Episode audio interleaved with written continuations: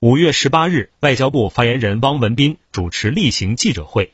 有记者提问称，有媒体报道称，当地时间十七日，有超过两百五十名的乌方战斗人员走出了亚速钢铁厂内的防御工事并投降。这意味着俄乌冲突开启以来最激烈的一场围城战最终结束。想请问中方对此有何评论？对此，王文斌表示，中方在乌克兰问题上的立场是一贯明确的。